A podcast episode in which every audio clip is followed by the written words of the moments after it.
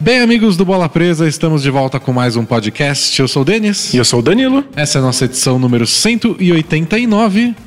E Danilo, Diga. vamos falar do Lakers hoje. É mesmo? Tá É, decidido? Tá decidido. É o meu time. A gente não fala deles, acho que desde a segunda semana, quando o LeBron estreou. Eu tô com saudade. É que o o Lakers tem essa questão que o Warriors também sofre. Se a gente não fala no podcast, é absurdo, porque é um time muito popular que tá sempre fazendo coisas importantes na temporada. Aham. E se a gente fala, as pessoas reclamam porque a gente não tá dando atenção pros outros times menores de menos público. Então, ou a gente é modinha, ou, Não tem salvação. ou então a gente, É a porque gente o- ignora. Warriors e Lakers eles aparecem muito nos outros lugares. É pessoal, quero ver outras coisas. A bola presa faz essa função de falar do Orlando Magic de vez em quando. É, a gente faz essa função, mal, né? mas- mas é pra criticar. Mas hoje vai ter Lakers, hoje vai ter Celtics, hoje vai ter Warriors. Hoje é popular. Hoje é episódio pras massas. O, o pão com mortadela. Mas antes, temos que falar de nós, do Bola Presa, porque daí isso Boa. ninguém fala.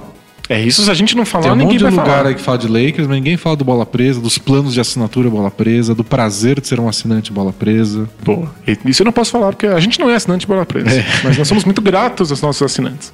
Então, carinha do Jabá, falando de nós mesmos a partir de agora com Danilo Silvestre. Boa. A gente tem um blog, que é bolapresa.com.br, tem textos lá toda semana.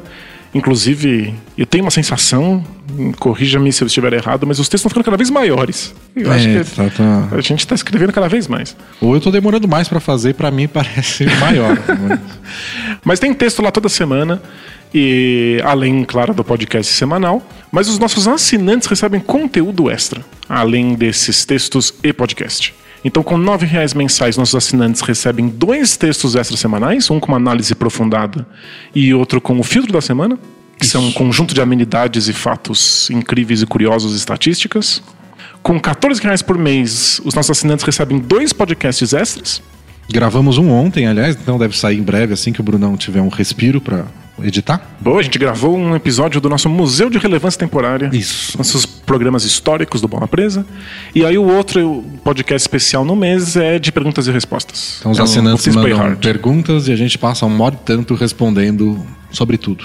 E quem manda essas perguntas são os assinantes de 20 reais que estão lá no Facebook conversando sobre basquete e a vida com a gente o tempo inteiro, participando de algumas promoções e jogando com a gente nossas peladas bola presa aqui em São Paulo, ou quando passam por São Paulo. Se você Isso. não é de São Paulo, passa, avisa, a gente joga lá. É, deve ser no fim do mês, mais perto do Natal, a pelada desse mês, então a gente tem que fazer alguma coisa aí. Tem que. Tem que ir com um chapeuzinho, de Chapeuzinho Papai do Noel. Papai Noel, dar um sininho pra cada um. Não, já foi bem mais profissa a última. Tinha coletinho colorido pra todo mundo. É, a gente pode fazer colete temático dessa vez. Um de rena, um de. Mas aí dos Rena, elfos. Rena é o Bucks. É caro comprar o uniforme do Bucks. Ah, nossa, muito caro.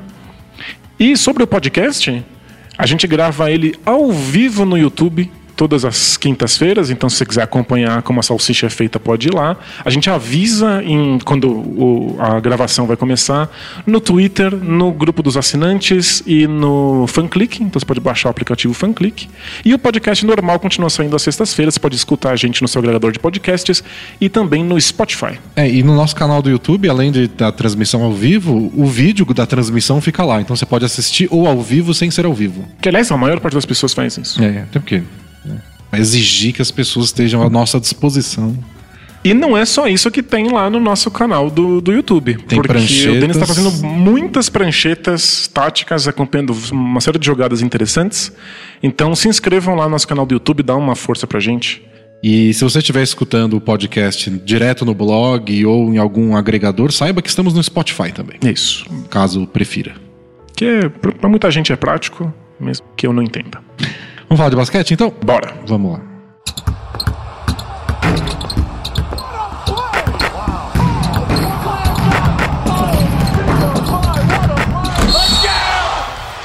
Vamos começar falando então de Raptors e Warriors.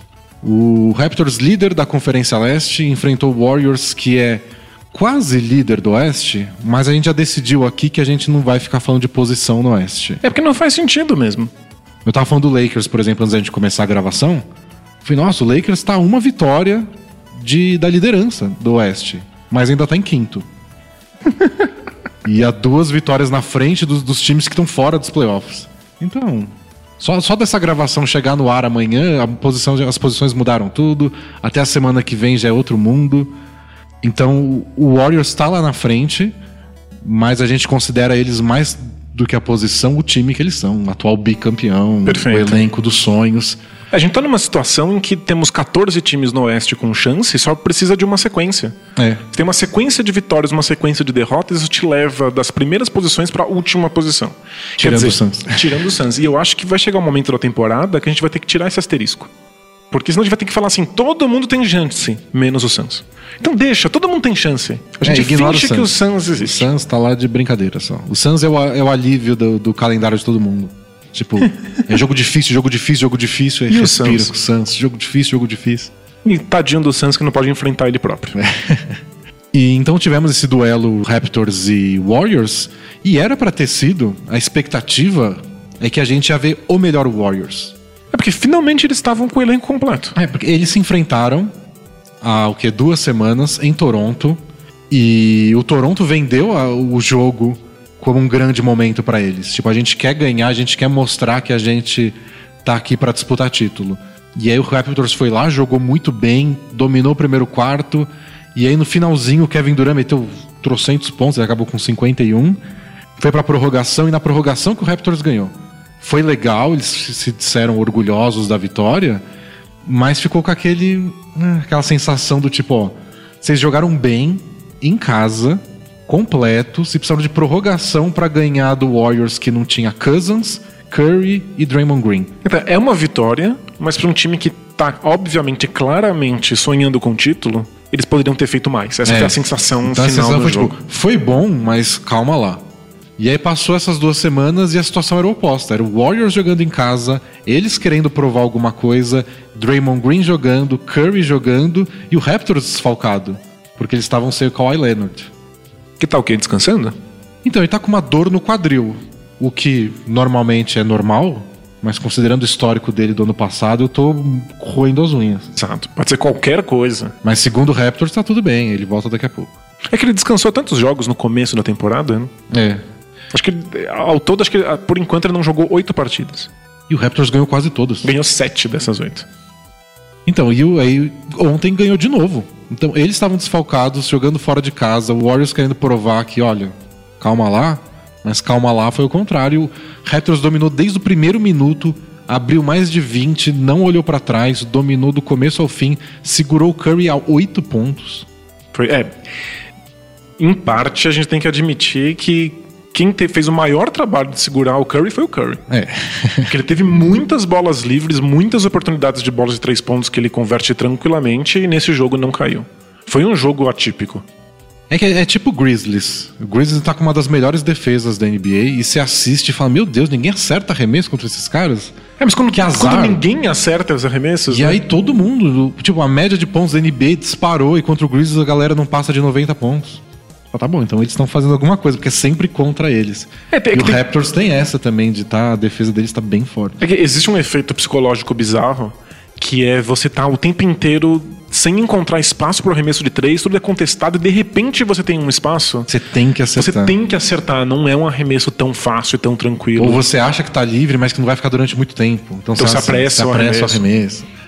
Então o Curry tava livre, mas ele foi caçado durante boa parte do jogo. Então, de fato, não é o arremesso convencionalmente livre que ele costuma ter contra outro- outros times. Mas essa acho que foi uma daquelas vitórias pra assustar todo mundo, porque o Raptors jogou muito bem. Muito, tudo. Defesa, ataque, não cometeu muito erro de desperdício de bola, controlou o ritmo do jogo, acelerou quando era pra acelerar, diminuiu quando o Warriors parecia que tava animando. Tava tudo sob controle. Eu acho que o leste tá bem embolado lá no topo. Se me pedem hoje pra falar quem é o melhor time entre Raptors, Bucks, Sixers e Celtics. Ah, não sei, eu tô esperando chegar aos playoffs e eles se matarem enquanto eu E como vai ser incrível, é. Mas o Raptors vai dando sinais de que, pelo menos na temporada regular, a gente tá um passo na frente. É, Tem coisas que são muito fascinantes ne- ne- nesse Raptors. Primeiro que eles são, acho que o grande exemplo de time que se você deixa junto por tempo suficiente, começa a brilhar, pelo simples fato de que eles se conhecem. Então eles estão muito confortáveis uns com os outros, eles estão muito entrosados, a movimentação de bola é maravilhosa, sempre tem algum jogador correndo no lugar certo para receber um passe. Então é, é, de fato é impressionante ver como o time é entrosado.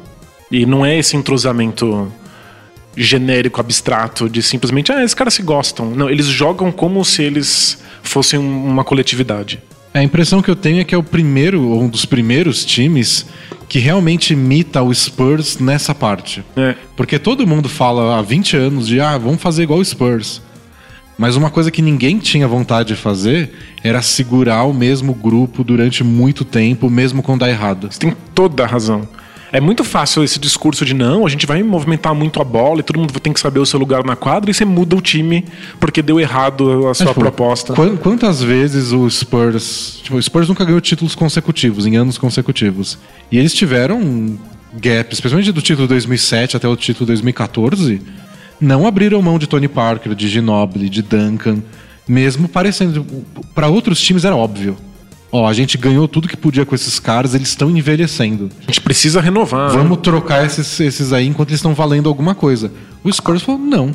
Eles jogam bem juntos, eles são parte fundamental da, de jogar do jeito que a gente joga, então vamos continuar. E aí insistindo, o Spurs estava sempre perto, sempre perto. É quando algumas coisas encaixam, tipo, Danny Green dá muito mais certo do que esperado, Kawhi Leonard dá mais certo do que esperado, o Splitter começa a jogar bem. Aí pronto, foram campeões de novo. Eles estão sempre esperando na boca. É só dar a tempestade perfeita, eles vão é. lá e papam um título. E o Raptors tá nessa. Eles estão há o quê? 6, 7 anos aí, sempre com um time forte, aí perde pro LeBron. Time forte, perde pro LeBron. Time forte, aí joga mal nos playoffs. Mas tudo bem, a gente não vai desmontar. Esse ano eles até surpreenderam trocando o DeRozan, que era uma parte enorme do time. Mas não desmonta. Troca o técnico, mas entra o assistente. É, o discurso deles foi muito mais de estamos apostando é tudo ou nada, agora é para vencer, do que na prática. Uhum. Porque na, na, prática a gente tá vendo o mesmo time, existe um, um, padrão de jogo, é uma continuidade de trabalho. Você só tá tro trocando um jogador de meia distância por um jogador que faz a meia distância e a longa distância, e defende muito bem, e é mais atlético. E, e os caras que ganham protagonismo em relação aos outros são jogadores que estão lá há algum tempo. Então o Siakam é novo ainda, mas foi draftado por eles. Aí passou dois anos aí com mais. sendo mais coadjuvante. Aí ano passado eles já abriram mão do Patrick Patterson. E aí nesse ano o Siakam tem um destaque maior. É fantástico. O Van Fleet é a mesma coisa. São caras, o Delon Wright, caras que eles trabalharam lá dentro, que já estão jogando juntos há vários anos. O banco deles é entrosamento é puro. Impecável. Eu acho que o engraçado é que quem destoa por motivos óbvios é o Kawhi Leonard, que não tá tão encaixado assim no time. É o cara mais individualista. É o cara mais individualista, então o time joga diferente quando ele tá em quadra. Então ele passa mais tempo com a bola nas mãos e às vezes quando o time entra naquele modo entrosamento deles, o Kawhi fica um pouco de lado na zona morta, parado. Então ainda não é muito orgânico ver ele jogando.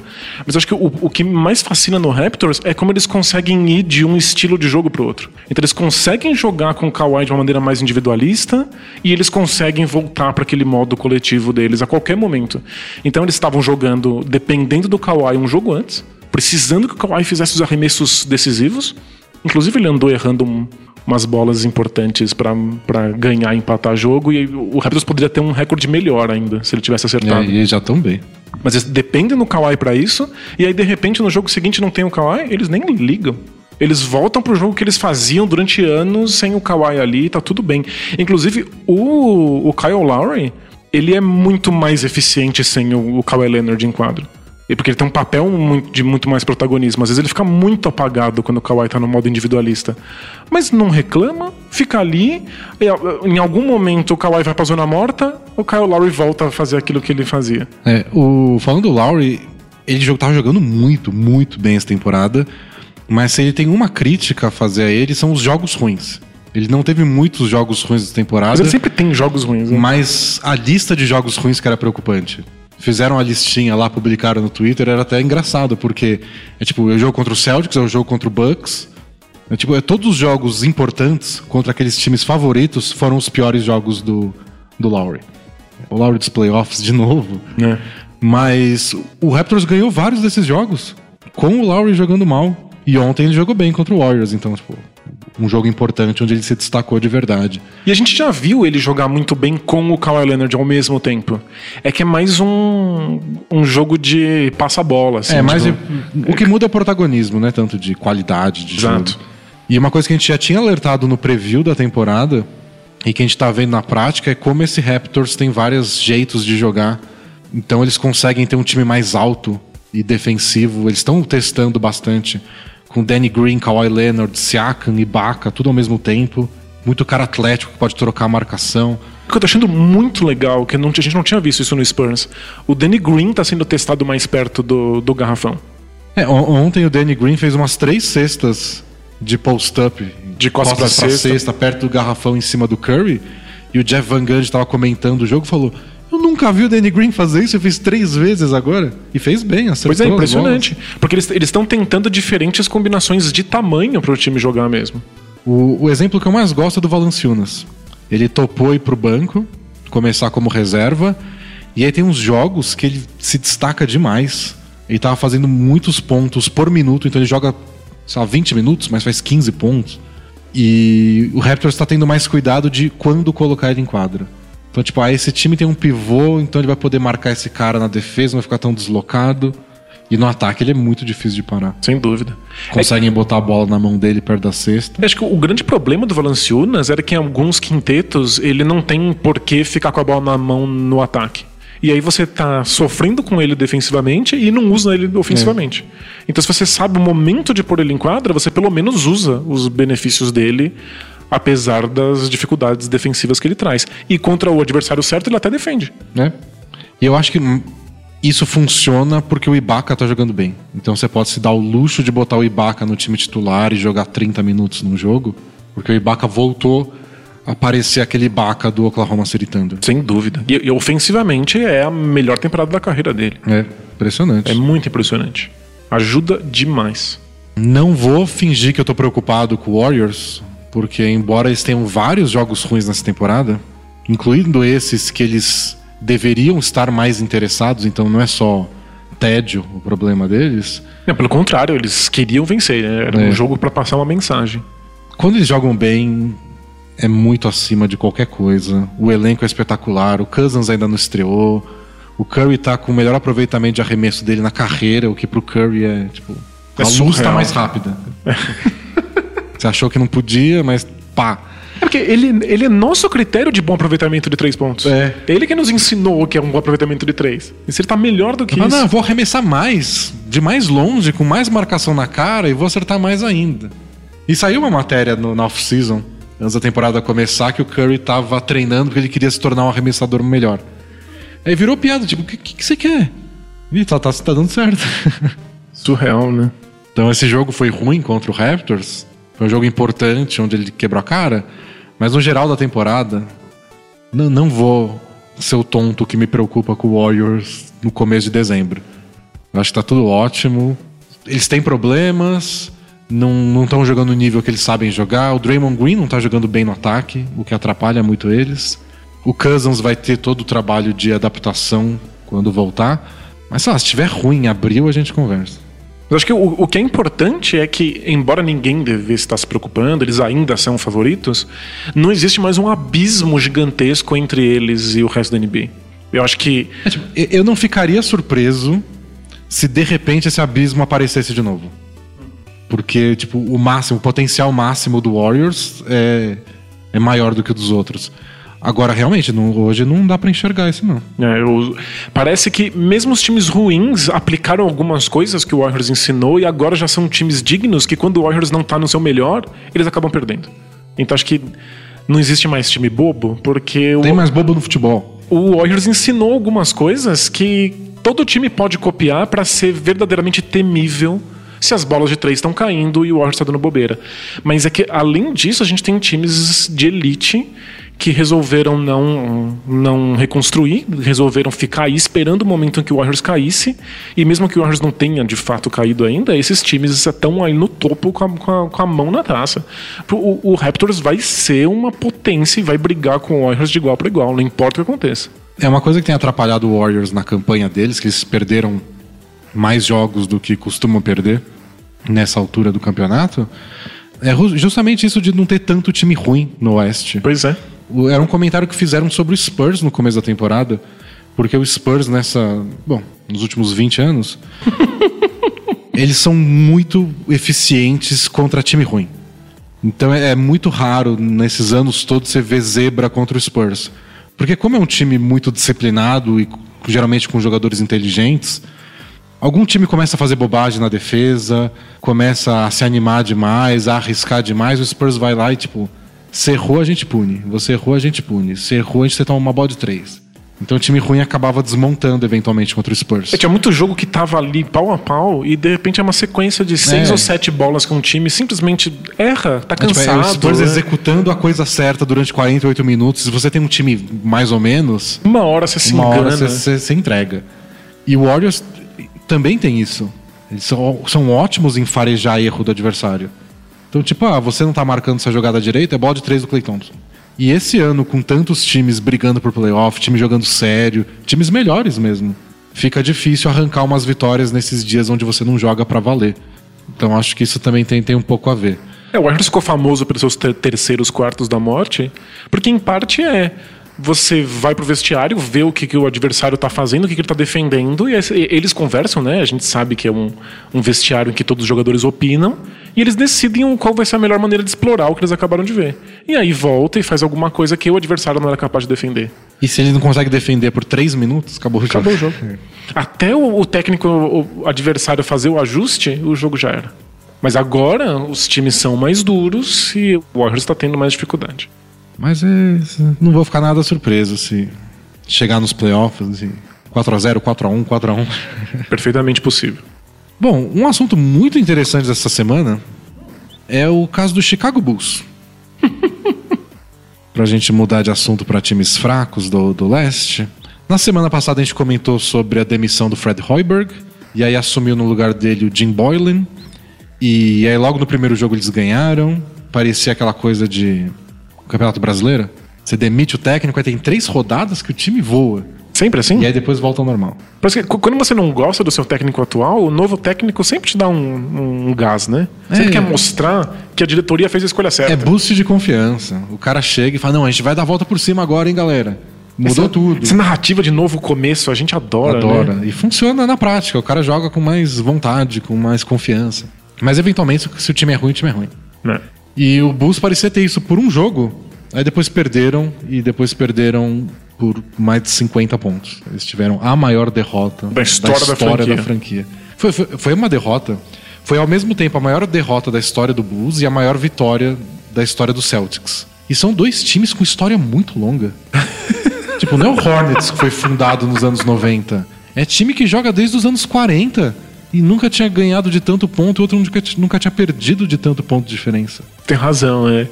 Não, não, é não, não dá pra dizer que é uma, é uma, é uma coisa do, dos tempos atuais. Você está conversando com toda a história do é, basquete é, tipo, dessas franquias. O Celtics já jogou sem relógio de 24 segundos, já jogou naquela ritmo louco dos anos 60, dos 70, jogou nos anos 80, jogou durante a queda de, de pontuação dos 90, tudo. Eles viram de tudo, eles só não viram um fracasso tão grande quanto esse. É. E o Bulls tomou essa derrota homérica e aí começou a vazar histórias do, dos bastidores dessa primeira semana do Jim Boylan. E o que parece é que ele resolveu ser um generalzinho. Ele já chegou falando que o time estava despreparado, que estava todo mundo fora de forma, começou a dar uns treinos de quase três horas de duração, e qualquer erro você tinha que responder com suicídio, que é aquelas. Você tem que correr para o fim da quadra, correr de volta, correr para o meio, umas corridas. São uns piques muito rápidos, que é para acabar com o cara, por isso que chama suicídio. Tem que explicar isso, porque temos ouvintes que não são falantes nativos de português, vão achar que tem gente se suicidando lá no ginásio. É um exercício físico feito para você correr muito, com muita intensidade, num período curto de tempo. E geralmente, se você não consegue fazer nesse período de tempo, você repete o exercício. É, basicamente é uma, uma punição. É uma, é, é uma, punição. É um jeito de, de controle do corpo de é. alguém. Flexões de braço também, então faz isso, não conseguiu, paga a flexão. Como se fosse o soldado mais raso do, do exército. No fundo mesmo, o que isso significa é o seu corpo não te pertence. É. Se eu peço que o seu corpo faça alguma coisa, ele faz. É só para mostrar quem é que manda na, na, nessa hierarquia. E, e, o Jim Boyle fez isso, e aí depois do jogo que eles perderam por mil pontos de diferença, Ele, eles já tinham jogado na sexta, tinham jogado no sábado e o domingo, que geralmente tem folga porque já jogou em jogos em dias consecutivos, ele marcou mais um treino para três horas de punição, porque eles precisam jogar com. Precisam jogar duro. Eu falei. Ter vontade. Vontade.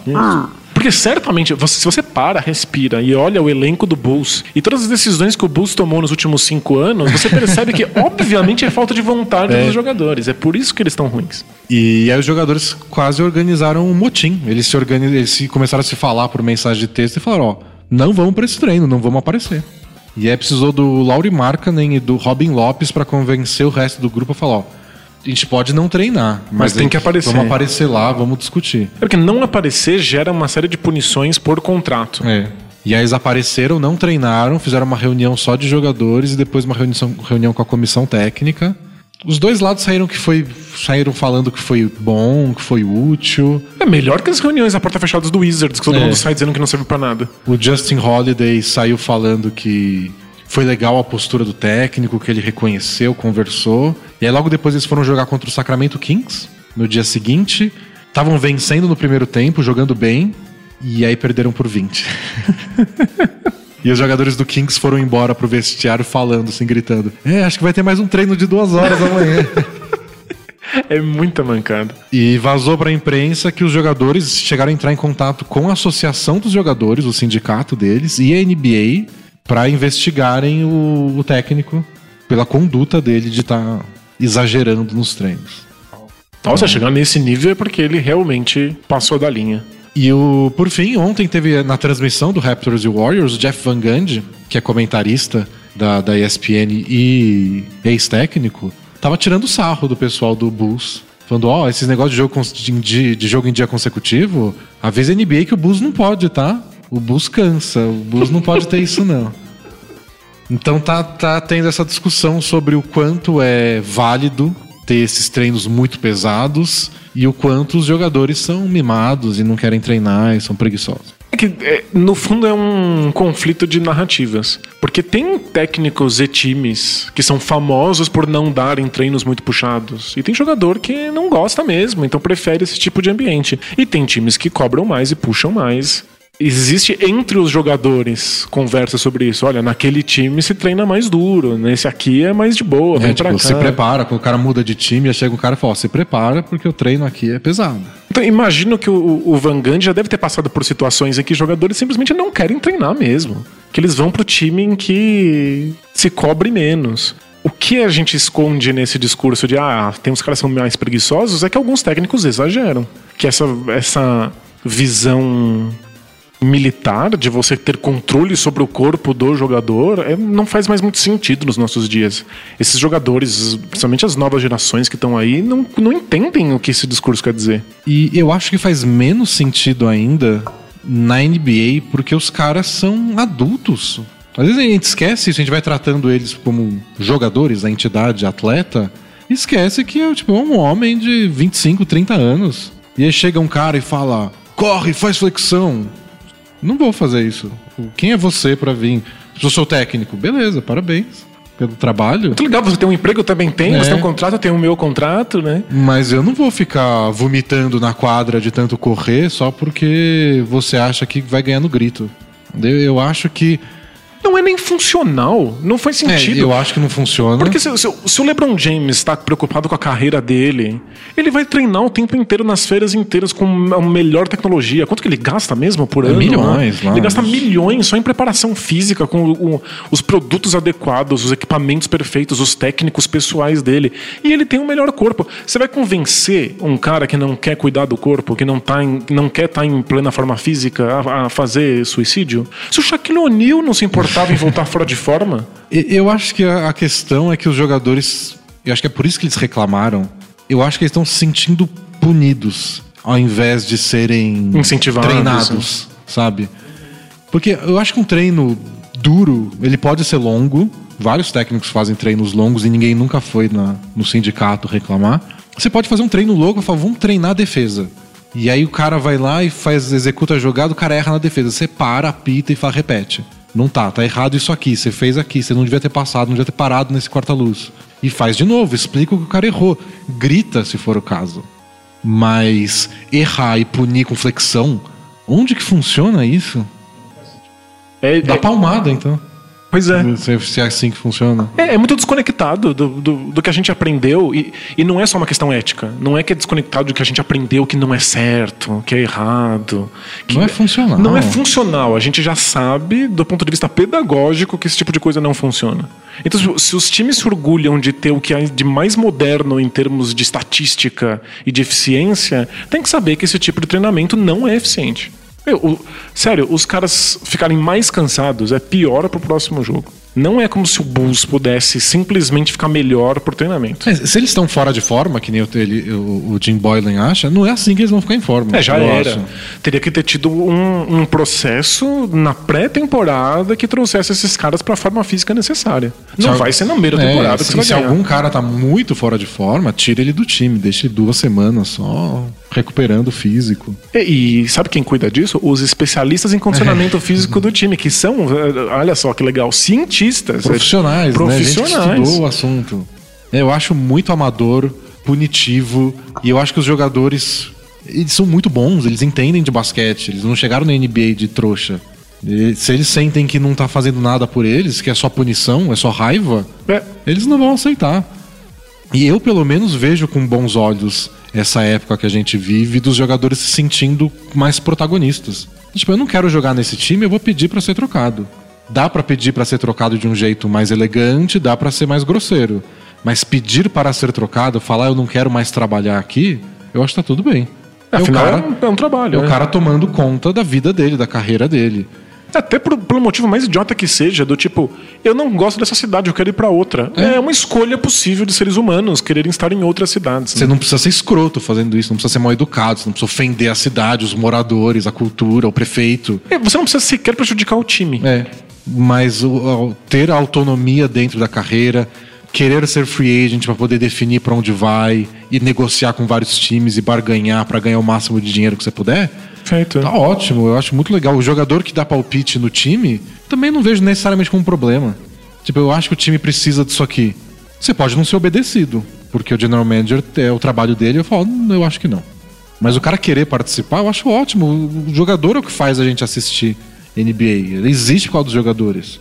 É, eu- E, e se eles sentem punidos, se eles sentem que eles não merecem isso, que não ajuda nada, eles têm que ir lá e falar mesmo. Você estava comentando que o- muitos times tentaram copiar o Spurs na, na- na última década, mas não copia a parte que importa. A gente copia, em geral, as partes que são mais superficiais, que parecem Ah, facilmente tem copiáveis. que arremessar da zona morta. Isso, arremessa da zona Tem que morta. passar a bola. Dizem que o Spurs inventou arremesso da zona morta. Mas as coisas que realmente funcionam, que são as mais difíceis, a gente ignora. Do tipo, manter um, um núcleo de um time por 10 anos. O Warriors também passa por isso. Todo mundo quer copiar, ter muitas estrelas. Vamos arremessar de três. Arremessar de três. Você não copia o movimento necessário para arremessar de três. Você quer ter muitas estrelas, mas você não copia a saúde financeira do time para chegar e ter a oportunidade de contratar o Kevin Durant. E você Contratar quer... as estrelas que aceitem ter outras estrelas em volta. Exato. E você quer ter jogadores que participam e que estão correndo para todos os lados e todo mundo arremessa num clima de família, mas você não quer dar liberdade para esses jogadores no vestiário decidirem juntos como eles vão jogar, quem vai ter protagonismo, como é que vai ser o estilo defensivo, como é que vão ser os treinos. O Warriors faz isso. Então a gente tem vários relatos de como são os vestiários do, do, do time, especialmente durante os playoffs, no calor da hora, e todo mundo fala, todo mundo tem poder de decisão. Não vai ter um time, não vai ter o, o, o Steve Kerr mandando alguém pagar suicídio Não, porque alguma coisa é. saiu do controle. E o, o Jim Boylan trabalhou no Spurs como assistente de Popovich e ele deu uns exemplos, não citando diretamente o Spurs, mas dando a entender. Então dizendo, ó, times bons onde eu trabalhei, a estrela aceita, ouve o técnico, aceita ser treinada, sabe por ele. Popovich não chegou no primeiro dia dando suicídio. Claro. Popovich tem, ganhou a confiança dos jogadores, ele sabe conversar com todo mundo, ele sabe explicar o que ele quer. Ninguém ouve o Popovich gritando e fala: o que, que você quer com isso? Não, foi, É, foi sempre tudo bem trabalhado, ganhou a confiança. Ele tem a confiança deles fora da quadra. Então ele grita durante o treino, grita, não manda fazer flexão. E depois vai lá e pergunta da família. E tem uma relação ele insiste que aquilo é só esporte. Inclusive, quando ele perdeu jogos importantes, ele fala: não, vamos, volta para casa, segue a vida, tá tudo bem. É, tipo, quando eles perderam pro Hit, aquele jogo 6 com a bola do Ray Allen, depois jogo 7 no finalzinho, saiu todo mundo pra balada, pra beber, porque, uf, acabou, vamos lá, tamo junto nessa. E, e, e quando o Popovich tá gritando, eu nem sou jogador e eu sei por quê. É. Eu sei exatamente o que se esperava, eu sei exatamente qual deveria ser a movimentação e eu sei onde o jogador errou. Então ele também sabe, o Popovich está simplesmente lembrando ele do erro. Não acho legal gritar com seres humanos adultos, não, não, não gosto. É, se eu fosse técnico, eu jamais seria assim, e como jogador, eu não gostaria que gritassem comigo. Exato. Se você gritar comigo, eu, eu vou embora. É. Tchau, obrigado. Mas é um estilo do Popovich, os jogadores estão acostumados com esse estilo e não é um estilo desrespeitoso. É, acho que essa é a parte mais importante ninguém nunca falou que se sentiu desrespeitado pelo Popovich. E acho que isso tem muito a ver com tato. Ele saber quando gritar, o que falar quando gritar, como dar os treinos, como cobrar, sabe? Tipo, eu pedi isso para você o ano inteiro, a gente treinou ontem, eu acabei de falar no tempo e você não ouviu. Aí você grita. Mas não é simplesmente aleatório. Perfeito. Não é tipo, aconteceu alguma coisa, você vai lá e bate. Então acho que o Jim Boylan tá, tá errando muito nisso. Ele tá se apressando muito em pegar um pedaço da personalidade do Popovich de ser a mão firme e se ignorando todo o outro o resto em volta. É num time de moleque que ainda não sabe sequer o que se espera deles. Eles ainda não têm sequer um estilo de jogo, não tem padrão. E é um time que acabou de trocar de técnico. Não tem estilo de nada. E é um time que eu fiz um post para assinantes até sobre isso, que o Bulls não tem nem liderança. Eles perderam o Derrick Rose, perderam o Tom Thibodeau, perderam o Jimmy Butler. Dentro da quadra não tem um jogador que a voz vai lá e fala. Tipo, o maior veterano é o Robin Lopes, mas ele falta a liderança. Falta técnica. Falta tudo. Então é muito jogador novo, você não sabe quem é o líder do time, o técnico acabou de chegar, os jogadores não têm briga com o general manager. Eles pediram pro general manager não ir mais nas viagens. Uau! Porque ele ficava se intrometendo. Ele queria desenhar jogada. Que segundo eles era nível colegial de jogada. Sério, ele não, ele não tem noção ainda. Então, é tipo, é um time sem liderança, sem rumo, mas com muito talento no elenco. E parece que o Jim Boylan tá querendo pegar o, a liderança na marra. Tipo, já que, já que o, o, o barco tá meio solto, eu vou mandar nisso aqui. E começa a gritar. E o pessoal tá ouvindo e falando, ó, só gritar não vai resolver, apresenta uma coisa a mais, aí senão a gente não discuta não. É que a gente tá vendo um efeito agora e vamos ver, talvez esse efeito se estique por alguns anos. O fato de que tem menos times tancando, perdendo de propósito, o fato de que as conferências estão mais abertas, todo time que tiver minimamente investido tem alguma chance de progresso, vai fazer com que times não queiram ficar lá na parte de baixo. Porque a gente passou um bom tempo em que tancar era perfeitamente aceito pelo todo mundo fazendo. Inclusive parece a melhor Se bem que estratégia possível. Se tá todo mundo fazendo já é ruim. Exato, é, porque tem mais competição, né? É. Mas a melhor hora de tancar é quando ninguém tá tancando. Eu acho que o Bulls tá, tá olhando pro Kings e pensando assim, eu não posso ficar aqui perdendo só jogo. A gente precisa fazer alguma coisa. A gente já tem o talento, a gente deveria estar tá que nem o Kings lá lutando por mando de quadra. É, eu, nem, eu nem sei se o Bulls acha alguma coisa. É. Bom, o, o, o, Bulls achava que tinha que reconstruir, aí achou que aí, era melhor trazer o Dwayne Wade e o Rajon Rondo, e aí depois achou que tinha que reconstruir de novo. É, eu não, não consigo ler mais o que o Bulls tá fazendo. Mas eu acho que é um é momento mais difícil para times que só perdem. Fica, você fica meio desconfortável. Você olha pro lado e os outros times ruins estão vencendo mais do que você. É, tipo, o Sixers estava tancando junto com você e eles deram o um salto e você não. Exato. E o Kings, que era grande piada, tá aí é, mas vencendo Kings, jogos difíceis. O Kings esperou 12 anos pra... É, mas é engraçado que não é cumulativo não foi ter juntado 12 anos de fracasso que fez o Kings ser agora. O, o Kings é, é não, tá, tá, nesse sucesso por quê? Por dois anos de boas decisões. São vários ciclos de fracasso. Eles tinham o DeMarcus Cousins no auge da forma e não conseguiam fazer um time bom em volta Exato. dele. Tem, às vezes o time passa uma década inteira fedendo, mas é que são dois anos é o que muda a realidade do time. É, e, e tiveram várias decisões questionáveis nesses dois anos também. Exato. É que algumas dão certo. Tipo, o Willie Cauley-Stein deu uma, um salto de qualidade, o De'Aaron Fox está jogando um absurdo. Eles contrataram o técnico certo, eu acho, eu gosto do Dave Yeager. E é isso, compensou várias das ruins. Que, aliás, é o caso, a gente falou disso dos Sixers na semana passada, né? Você erra no draft aqui, erra no outro, erra em mais um, mas você acerta com o Embiid Ben Simmons. Acabou, é só isso, Resolveu, é. tchau. Quantos anos faz que o Nets tem realmente um plano e tá construindo o time de uma maneira específica? Faz o quê? Dois, três anos? É. E agora? Bem de pouco em pouco. Eu acho perfeitamente plausível que esse Nets vá pros playoffs. Dá pra acontecer. É, o Magic não deslancha, né? Por motivos óbvios. Tipo, nunca. É. Então, o Wizards ganhou dois jogos e tá na briga lá, mesmo se odiando. Nets também. Se o Wizards tem chance, qualquer um tem chance. Vamos falar um pouco do meu Lakers? Bora? O Lakers tá. O Lakers, quando perde, perde mesmo. Com gosto. Tomou um sacode do, do Nuggets que foi pra acabar com o mundo. Perdeu pro Magic duas vezes. Mas em geral tá jogando muito bem. LeBron tá jogando bem, a molecada tá, tá respondendo. Não é desesperador pensar que no começo da temporada queriam a cabeça do, do, do Luke Walton? Não, Ah. Nesse momento já não faz mais nenhum sentido. Parece que foi há mil anos. Era muito óbvio até, né? Você traz o LeBron, tem um técnico jovem. Parecia que era só questão de tempo pra Até falar em né? alguém pedir a cabeça do Luke Walton. Mas acho que dura até o fim da temporada. Acho que se o Lakers for mesmo pros playoffs, eu acho que vai. E o Luke Walton for muito mal nos playoffs, tomar umas decisões ruins de. Porque nos playoffs você, você mede umas coisas mais específicas. Tipo, o que você fez nesse jogo Nessa- era decisivo. Era uma gestão de minutos, o jogador que você pôs ou não, pôde, É. ou, ou não colocou, a jogada que você desenhou pra aquele momento pra levar o time pra prorrogação. Aí se, se o que ele fizer lá for legal, eu acho que continuam dando chance pra ele. Agora se ele tomar um, cometer uns erros, eu acho que vai bater a pressa. A gente bem sabe historicamente, o LeBron esconde erro de técnico que é uma maravilha nos playoffs.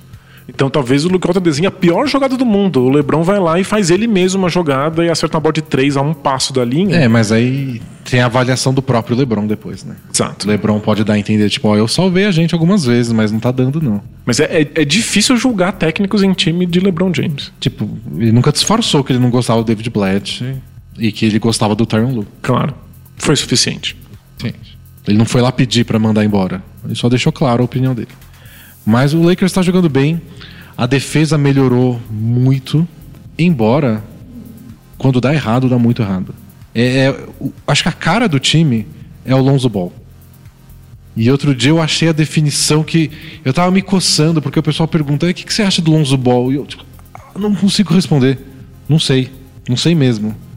E aí um cara botou no Twitter, eu até retuitei, tá lá no nosso Twitter, que é perfeita. Que é tipo, o Lonzo Ball é ao mesmo tempo o mais espetacular pior jogador da NBA e o pior melhor jogador da NBA. Se você coloca a categoria ótimos jogadores da NBA, o Lonzo Ball é o pior deles. Tipo, ele erra umas bandejas nada a ver. Mas ele também é o mais espetacular Mas dos você pega, piores você pega, ah, esses caras aqui são mais ou menos. Ninguém dos caras mais ou menos faz as jogadas que o, que o Lonzo Ball faz. E ele é extremo em tudo. O que ele faz bem, ele faz num nível altíssimo de super estrela. Então a leitura de jogo dele, na defesa especialmente, mas também no ataque, Mas ele é um defensor é espetacular. pra aplaudir. Tipo, ele tá enxergando o jogo três jogadas na frente. Às vezes ele se confunde às vezes com isso. Às vezes ele quer ajudar na marcação muito antes da hora, porque ele já viu o que outro time ia fazer, e às vezes ele deixa um arremessador livre antes da hora. Mas é mais de amadurecimento do que de leitura de jogo. E tem hora que ele, sei lá, tem um jogo, tem um jogo importante, ele acaba com dois pontos porque ele não acerta a bandeja. Porque ele erra bandejas completamente livre embaixo da cesta. E às vezes ele toma, ele toma muito toco, né? E- Ele mostra a bola pro cara. Tipo, ó, tô indo fazer uma bandeja aqui em câmera lenta. Aí chega o pivô e dá um tapa. É isso? É basquete colegial? Engraçado, por quê? Não sei. A gente vê jogadores menores, o Kemba Walker é menor do que ele, protege com o corpo e faz bandeja no meio do tráfego. Ele protege muito mal. Ele, ele é melhor quando ele vai pra enterrada. Porque aí às vezes ele toma falta. Mas aí ele acerta 50% de lance livre. É, parece que faltam umas coisas muito básicas, É. né? Umas coisas de fundamento mesmo, e ele acerta coisas que são muito complexas. Tem umas coisas que é tipo, elite da NBA. Você precisa estar no, no 1% pra fazer. Ah, eu faço. Tem coisa que você precisa saber pra participar do draft. Ah, isso eu não sei. É, tem coisas que você aprende na escolinha de basquete do bairro e ele não faz. Não, isso né? eu não faço. Agora, aquela coisa que só o LeBron faz, ah, isso eu Ele faço. faz também. Ao mesmo tempo, e você vê de uma jogada pra outra. Aí perguntam o que, que você acha do Lonzo Ball. Não sei em qual minuto, em qual posse de bola. Nessa aqui é o Star. Nessa aqui, troca ele por uma escolha de segunda rodada. E o Lakers tem isso. Tem, tem dia que a defesa é impecável. E quando a defesa é impecável, o Lakers é um dos times que mais marca ponto de contra-ataque. Aí isso tudo flui, é bonito, dá passe de costas. É um time feito pra isso, né? É feito pra correr. Aí tem dia que. é. As bolas de três são, são de lua. E quando cai a bola de três, aí é a festa do LeBron, né? Ninguém para o LeBron.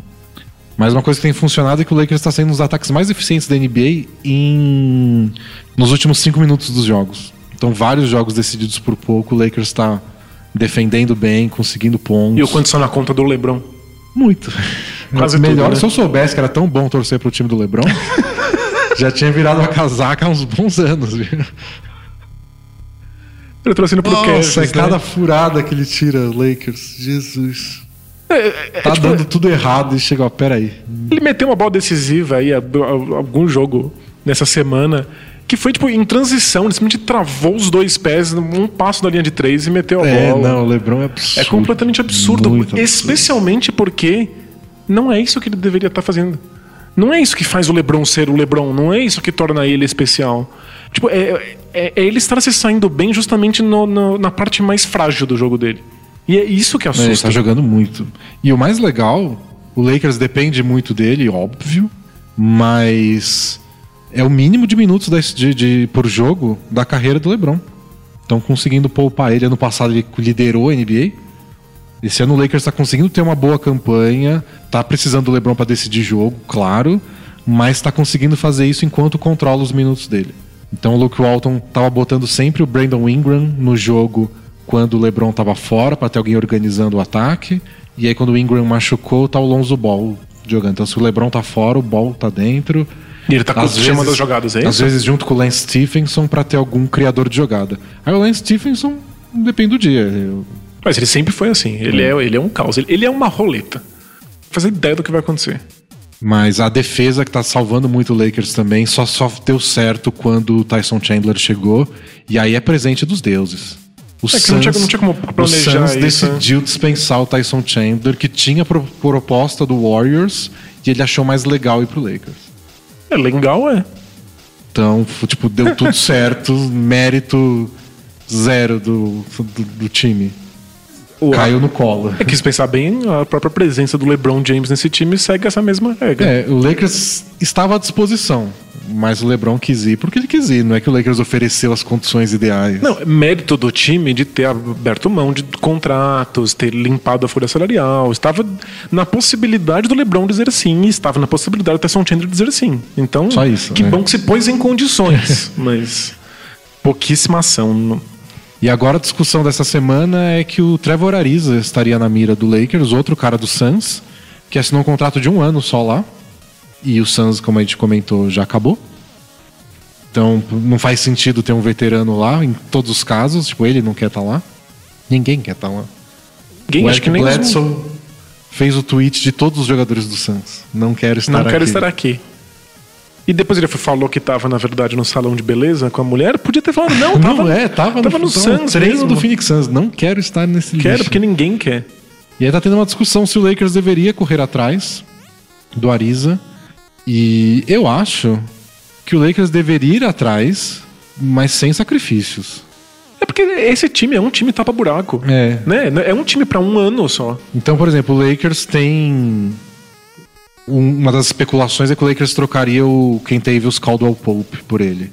É contrato de um ano por contrato de um ano, basicamente a mesma posição, tudo inspirante, com a diferença de que o Caldwell Pope é mais novo que o Ariza e tá querendo assinar um contrato de longa duração. Que é uma coisa que o Lakers não quer fazer. Então, se o Suns quer ter alguém interessado, vai ter. O Ariza quer ir embora. O Caldwell Pope pode ver a chance da vida dele de assinar um contrato. É a chance de perder para sempre. Ah, não, pode até não ser no Suns. É a chance de jogar, de ser titular, de mostrar serviço Justo. e ano que vem receber uma proposta boa. Então, talvez seja interessante. O que a gente não sabe é que propostas estão rolando aí pelo Ariza. Especulam os Sixers mandando o Markel Fultz. Que loucura. Porque o Suns não tem armador, Fultz não vale mais nada. É, o Fultz Agora- talvez não tenha mais carreira. Agora é verdade isso? Não sei. Então, É, tá- eu só acho que o Lakers não deveria abrir mão de qualquer um dos jovens jogadores, qualquer um escolha de draft, só para ter o Ariza que ia ser uma boa ajuda. E acho que não mais que isso. é, nesse momento da carreira, o Ariza é só isso. Ele é aquela colinha que você tapa um- uma ranhura num time que já tá praticamente pronto. É que. meu- Eu não sei o que pensar sobre esse Lakers.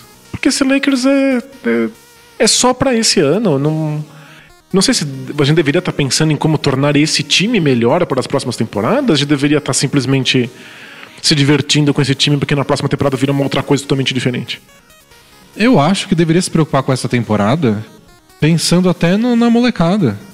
E no estilo de jogo, tipo, quem que você quer botar em volta do LeBron? Você quer um cara tipo o Trevor Ariza? Bota ele junto. E aí segura o Ariza. E você não quer ver a molecada jogando nos playoffs? Eles precisam jogar nos playoffs. Acho que o time precisa se preocupar em ser melhor agora e depois ano que vem ver.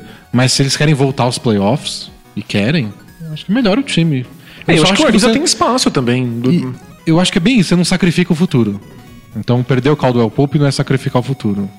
Até uma escolha de segunda rodada talvez seja um pouco sacrificar, considerando quanto o Lakers tem acertado no draft. É, especialmente se o time tiver três salários máximos, vai precisar de muita escolha de segunda rodada é, tapar fechar o, resto do elenco. Mas tô bem satisfeito com o Lakers. Eu esperava que ia demorar mais pro time engrenar. Bem. O Tem- próprio, o próprio Lebron estava muito aberto a esse, esse ser um ano desperdiçado. Chegou a falar que estava ligeiramente frustrado porque não estava acostumado, mas que fazia parte do, do, do processo. Não imaginei que o time fosse estar onde tá. Eu acho que a grande questão que o Lakers precisa decidir em- com, com os jovens jogadores, que eu acho que foi o único jogador que piorou com a chegada do LeBron, que é o Brandon Ingram. Ele realmente funciona muito melhor quando ele tá com a bola na mão, só que ele diminui muito o ritmo do jogo, ele gosta de ficar segurando, tipo, sei lá, James Harden, batendo bola meia hora. Ele arremessa muito de meia distância, o que não é um grande ganho. Aí não casa muito com aquilo que o Alton tá fazendo ali, né? É, às vezes ele cava muita falta, mas também não bate lance livre tão bem. Eu acho que. Só que de talento bruto, ele é muito bom. Ele tem uma boa visão de jogo. Mas isso não necessariamente quer dizer que ele vai encaixar no que esse time tá, pretende fazer pros É, próximos anos. Eu né? acho que o Kuzma, nossa, melhor coisa da vida dele é jogar com o LeBron. Pro Lonzo Ball resolveu em várias questões. De ter menos responsabilidade, de tirar o holofote da cara dele, de não falarem mais do pai dele. E. Foi ótimo, né? Ele tá tendo um respiro. Ele, ele se encaixa bem com o LeBron, embora às vezes ele fique muito secundário. E aí às vezes não funciona com o. Nos dias que o Lonzo Ball não acerta a bola de três, porque tem isso, né? Se tem uma coisa que o Lonzo Ball é médio, é na bola de três. Mas não porque ele acerta na média. É porque um dia é 0 de 8 e no outro é 7 de 8. Dá pra saber, né? Ele é pirado. Mas ele, ele conseguiu se adaptar bem a jogar com o LeBron. O Kuzma, o o Ingram Kuzma não- mais ainda, o Josh Hart também. Agora o Ingram. Acho que se tem um cara que você pode encaixar numa troca e. Não pelo Ariza. né? Mas pensando pra frente, acho que é o Ingram. Ele tem, que- ele tem valor de troca ainda, então precisa, precisa segurar. É isso que eu tava pensando do, do Markel Fultz. Não, não sei se faz sentido trocar ele pelo Ariza, porque eu acho que ele ainda tem mais valor de troca do que isso. O ponto é que nesse segundo, talvez ele não tenha mais uma carreira. Porque É tá que- todo mundo desconfiando dos nervos, porque. É que você, tem. o- Quando você pega o Jimmy Butler pro Sixers, você dá um imediatismo pro time. E não tava funcionando com o Fultz. Tanto que assim que o Jimmy Butler voltou, o Fultz voltou pro banco de reserva, o J.J. Redick virou titular.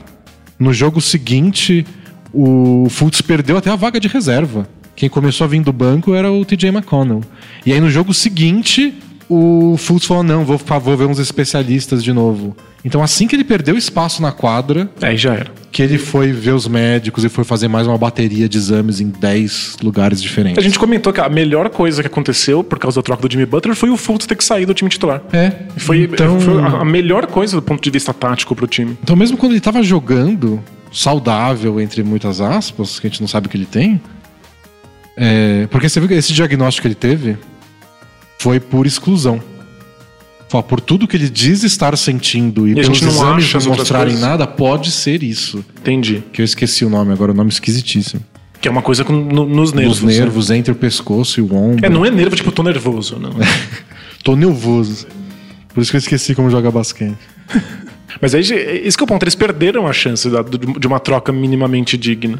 Ele é um jogador que deveria estar valendo mais do que isso. É, agora- Aí agora, nesse ponto em que você não tem certeza se ele consegue voltar para uma quadra de basquete, porque é uma lesão de nervos. Mas existe a chance dele fazer esse tratamento que dura aí um mês, voltar e voltar jogando bem.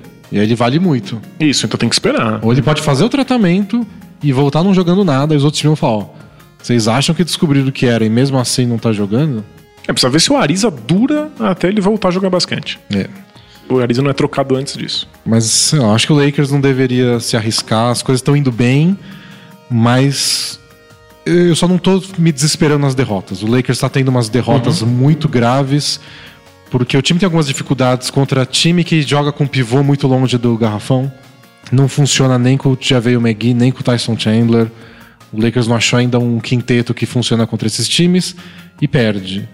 Tem dia que o contra-ataque não rola, o ataque estagna e eles perdem. Mas são derrotas pontuais. A campanha tá boa, eu tô bem animadinho. Faz falta o Julius Randle para poder usar um, um garrafão mais baixo?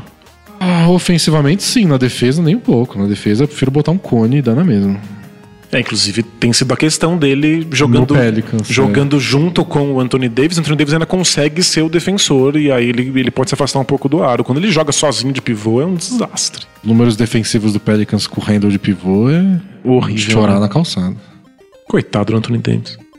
E você quer uns minutinhos pra falar de Celtics?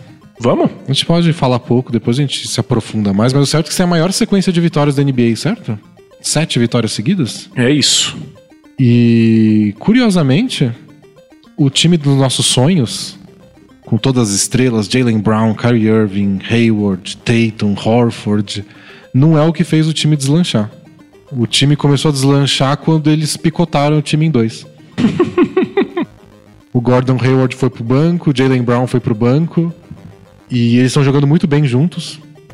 E o Irving tá jogando bem com o Marcus Smart e com o Jason Tatum. Então eles estão meio que. O Marcus Morris voltou pro time titular. Então quando eles começaram a dividir os minutos entre as superestrelas deles, o time começou a jogar melhor. E agora voltou a ser o Celtics do ano passado, né? Que é. Estamos com oito jogadores contundidos e não paramos de ganhar. Eles gostam de lesão.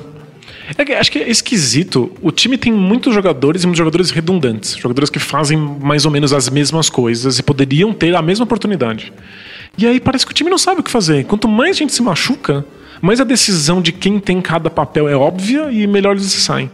O que precisa nesse time é diarreia, todo mundo gente.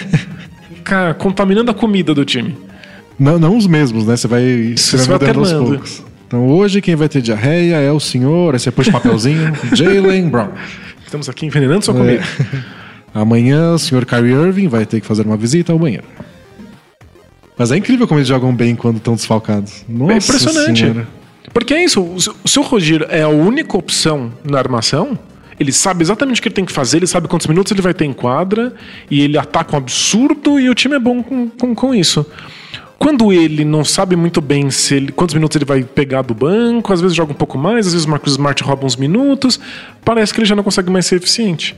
E uma coisa muito estranha desde o ano passado que essa época você, você joga a informação e segue o jogo, porque sempre, sempre, quanto mais minutos o Aaron Baines joga, melhor esse time é.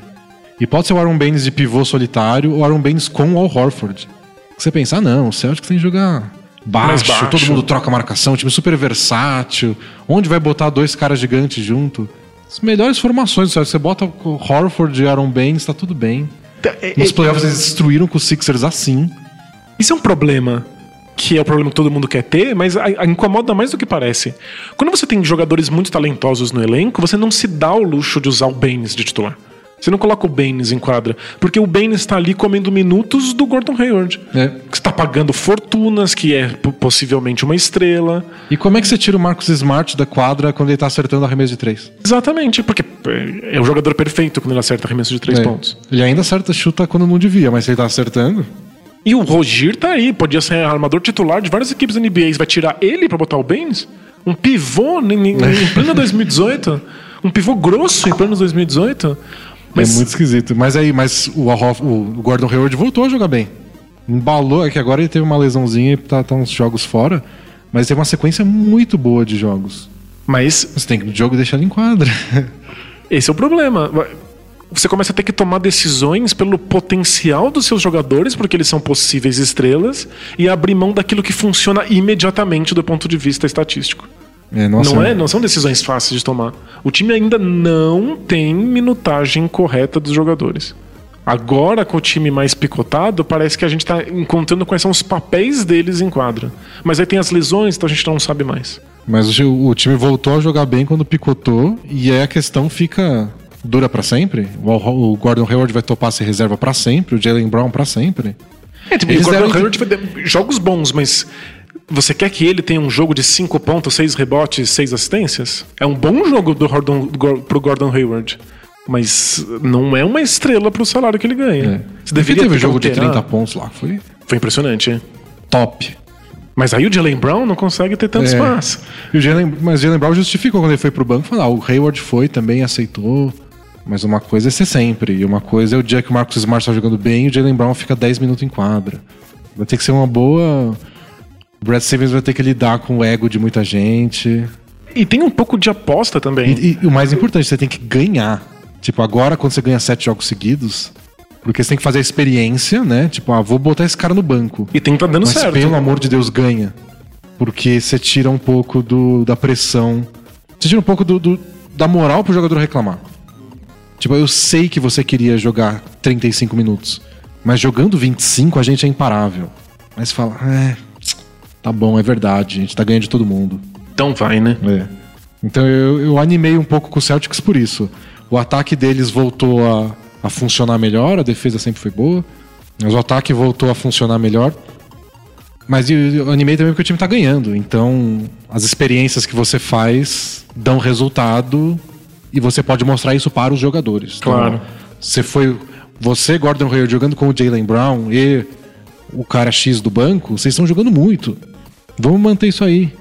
É porque eu acho que o que falta nesse momento é que o, o Brad Stevens tem alguma coisa pra apostar.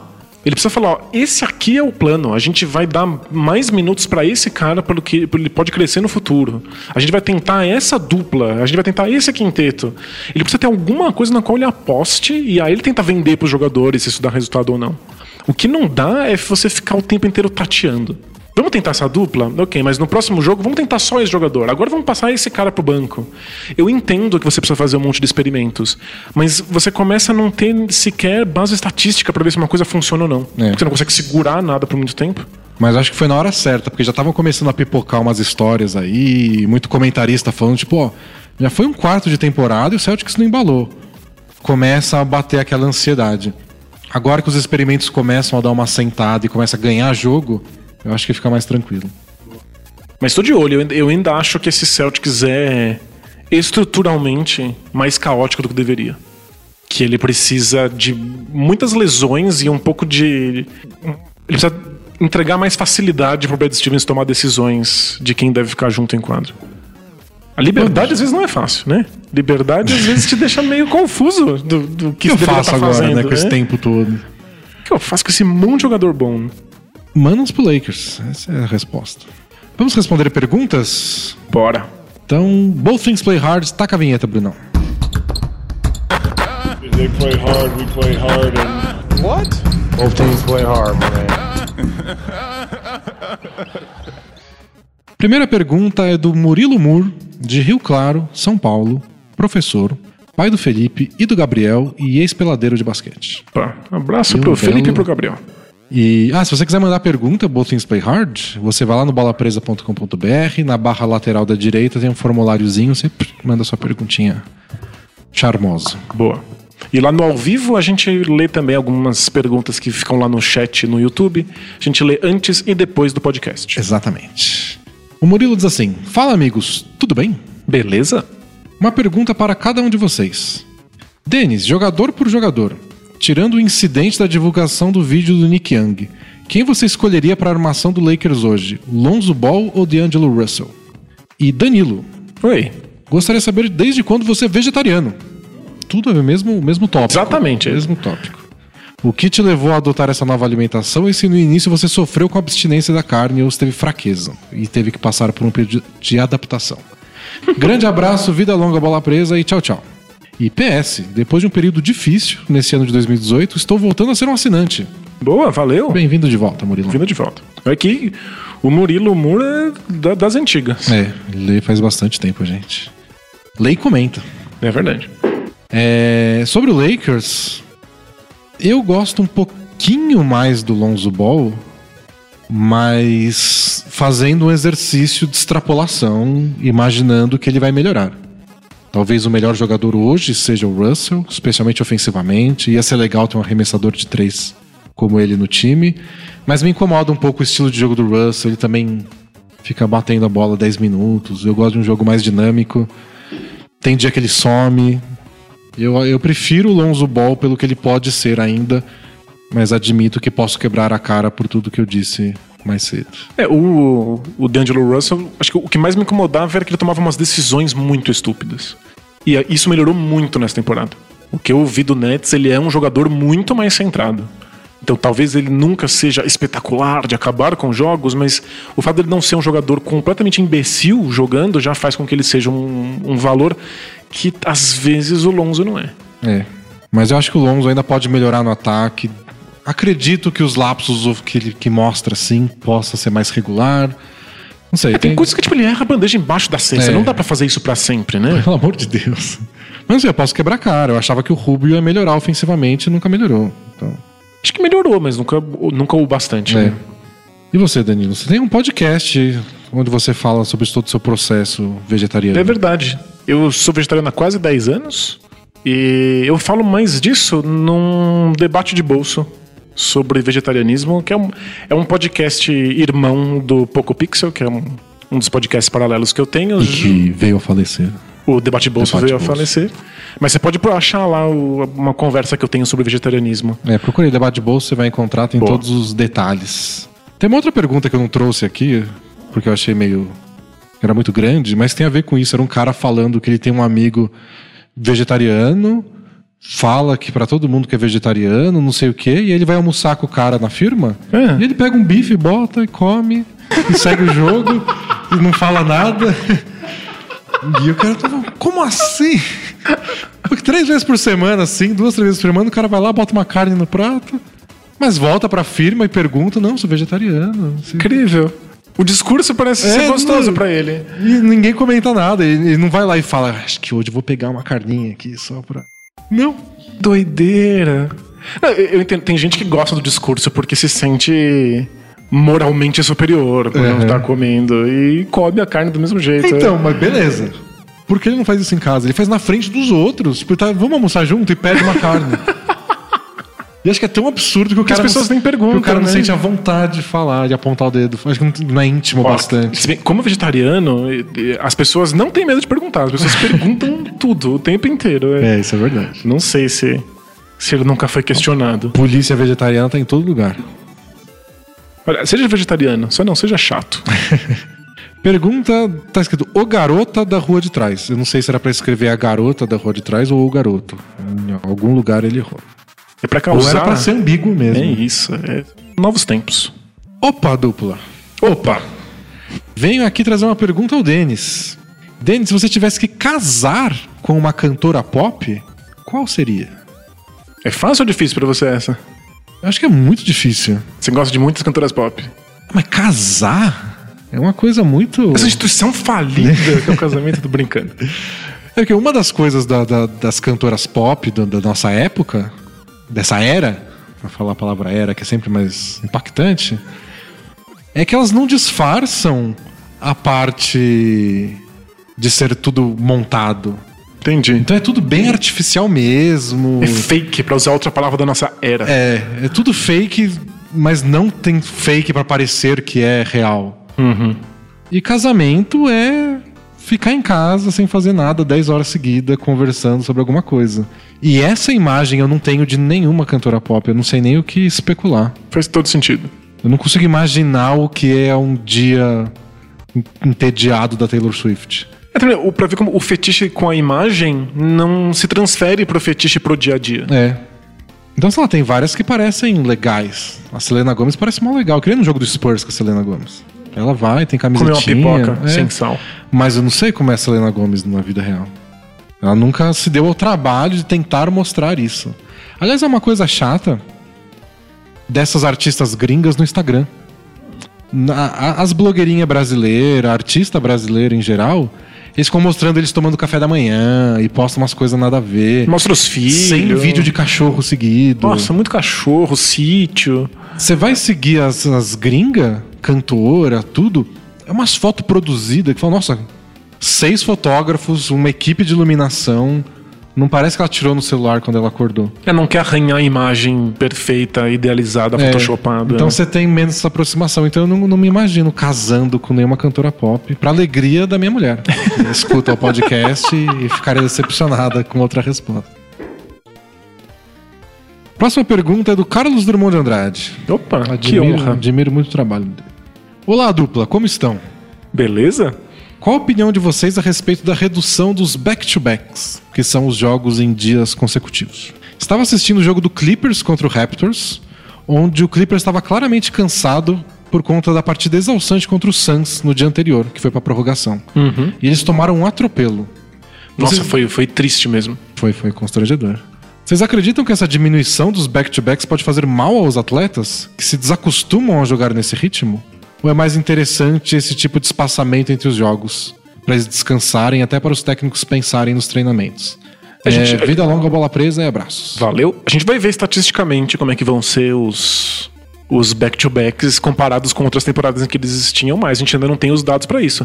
Mas a minha sensação é que se tivesse mais back-to-back, seriam mais jogos como esses em que o Clippers toma um É vareio. que, é que essa discussão rolou na transmissão do próprio Clippers durante o jogo. Eu fiquei revoltado quando eu vi isso. Porque o, o comentarista falou: É, mas é que antes tinha back-to-back toda semana. Aí acostuma. Aí tava acostumado, agora é só de vez em quando. Ah, pelo amor de Deus. Ninguém fica acostumado em estar muito cansado, Antes né? era problema. Arruma a solução e a solução é problema. Ah, ah, Não, mas não, não faz absolutamente nenhum sentido. Por que, que uma coisa extenuante seria melhor ter mais vezes? é, não, para com isso. É porque estatisticamente a gente sabe que os times rendem melhor depois de dias de descanso. Então, É tipo, eles não conseguiram, pelo calendário tão apertado de viagem, tudo que não conseguiram acabar com os back-to-backs. Não, não, não que deu. deveria, no mundo ideal. né? É, não deu, então eles diminuíram. Tá ótimo, pronto, diminuiu. Vai ser ruim nesses dias, Que pena. mas não devia voltar a ter mais de jeito nenhum. Não tem essa de acostumar. É bem isso. Acostumar a ficar cansado. Acostumar a, a viajar. Tipo, eles saem de jogo às vezes à noite. É, sei lá, meia-noite e pouco, aí vão até toma banho, vai para aeroporto, pega avião, vai para um hotel, chega na outra cidade 4 horas da manhã, pra ter jogo no dia seguinte. Hum, ninguém acostuma com isso. Ainda tem três jogos em cinco dias? Ou o calendário conseguiu tirar? Acho que não tem mais, não. Menos mal. Que era pior que back-to-back. 3 e 5 tem, o 4 em 5 não tem mais. Quatro em cinco. 4 em 5 era back-to-back, um dia de descanso, back-to-back. Back-to-back, é. Mas três em cinco já é uma desgraça. Pergunta do Antonicius. Antonicius. Que é isso? Tony com Vinícius. Fala do Plex D&D. Suaveson? O Avison? Cara, ensinando vocabulário aí. É isso, é. No chat aqui do ao vivo do YouTube, tá o nosso amigo espanhol que mora em Portugal e aprende português com bola presa. Não só com bola presa, mas a gente ajuda. Estamos- ajuda, ajuda muito pouco, já que a gente fala Suavison. Estamos expandindo o vocabulário dele com Suaveson. É, e o, o nosso vocabulário também. Então, ele começa. Adoro que começa com então. Então. Então, muito me intrigou a apreciação do Danilo em águas, sendo um sommelier entendido do assunto, Não! avaliando e notando o sabor de tal alimento. O fato de eu reconhecer sabores diferentes de água não quer dizer que você quer que eu me orgulhe disso. Mas eu usei o termo sommelier e pegou. Você é um sommelier de água agora. Duas vezes vi sobre o assunto na TV. E quando um cara que trabalhava na Sabesp falou que existiam 38 sabores de água. Olha só. É, vi esse vídeo, senti vergonha alheia e parei. Mas já sendo alguém próximo como vocês, posso perguntar algo mais específico. Ah. Qual a real diferença dessas águas como a Voss, Evian, Perrier da vida e outras como a Diamante, Santa Joana, famosa aqui em Recife, e as Lindóia da vida? Trabalhava em um supermercado de renome e toda vez que um cliente comprava uma dessas águas caras, eu e a caixa do supermercado nos olhávamos como: Meu Deus, essa besta tá gastando uma nota com esse negócio. Então eu queria saber, já que apesar de tal deboche com o produto, tenho curiosidade em degustar. E quem sabe um dia rico, tomo coragem e compro. Abraços e vida longa bola presa. Então, águas em geral têm composições diferentes. Então, algumas têm mais sal, outras têm mais o- É, tem outras não coisas. sei quantos minérios que fazem Isso. parte lá. Então muda um pouco o sabor, umas são mais doces, umas são mais terrosas. Eu não sou muito fã de doce, eu não gosto das águas doces. Mas é Fica por aí. O ponto é que alguns médicos receitam águas caras para pacientes que têm muita cólica renal. Porque você precisa diminuir a sua, ingestão de sais minerais, por exemplo. Então tem águas que não tem quase nada. Acho que é o, lance da Bonafonte, que fala que é água leve, que ela é leve, ela só não tem sal. Então ela é adequada para pessoas que têm essa condição. Acho que quem paga caro em água está mais preocupado com isso. Ou pelo status da água cara, porque A garrafa é bonita de alguns. é, algu- algumas você está você tá preocupado com a garrafa. Tem umas garrafas de vidro de uma É. água sueca que, que vende. É, Essa, essa norueguesa aí. essa norueguesa, é isso. É impressionante, mas eu acho que é Eu pela tinha, garrafa. eu tinha um amigo que trabalhava comigo que ele comprou uma vez pra ter a garrafa, tomou, falou que era boa, mas aí ficou com a água e botava do filtro da firma lá, que eu acho que tem. Pelo sabor que eu sinto da água da firma, Deve ter tem, cloro. tem bosta. Bosta mesmo. Esse é o sabor que eu sinto. Não é cloro, não é sais. Contém coliformes Não é, fecais, não, é, né? é cocô. Mas é o que a firma oferece pra gente. Né? que bom. É legal que dá processo depois. Não, mas.